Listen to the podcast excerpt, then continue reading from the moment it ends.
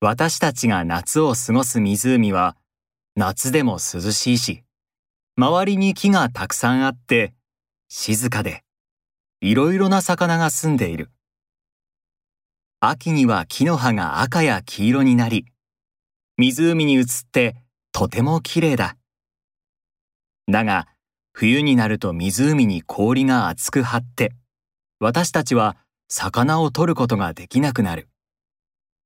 そうなると生きていくことができないので、私たちは冬は氷の張らない南の国の湖へ行く。今年も湖に冷たい風が吹くようになった。だんだん北風が強くなり、雪も降り出した。いよいよ厳しい冬が来るなぁ、と思った。私は仲間と相談をして、南の暖かい国へ向かって飛び立つことにした。この湖とは来年の春までしばらくお別れだ。南の国へ向かって飛び始めた日のことだ。辺りが暗くなり始めたので、私たちは山の木に泊まって寝た。翌朝、どこからか声が聞こえて目が覚めた。冬なんか、なければいい。早く歌を歌いたい。その声は同じことを何回も繰り返した。どうしたのだろう誰だろうすると、隣の木に小さな薄い緑色の鳥が見えた。おはよう。どうしたの？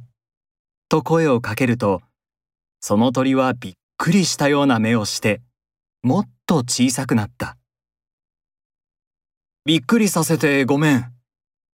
同じことをずっと言っているので、どうしたのかと思って。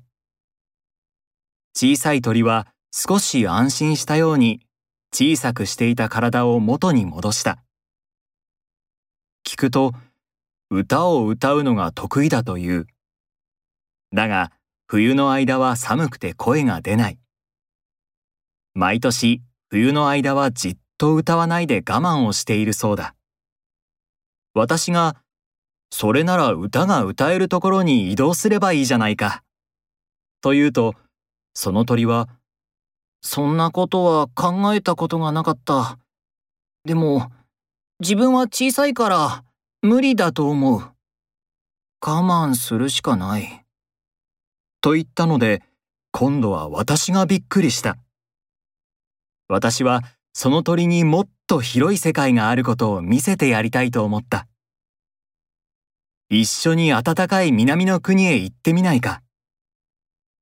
しかしその鳥は、行きたいけど、自分はこの近くしか飛んだことがないから、自信がない。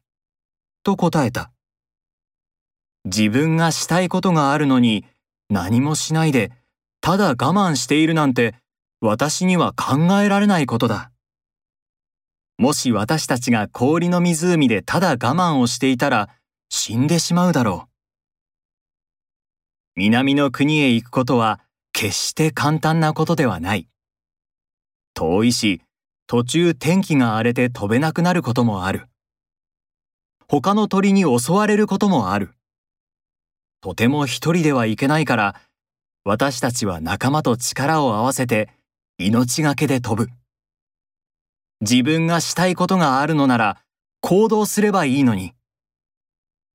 私は思い切って言った。それなら私が乗せて行ってあげよう。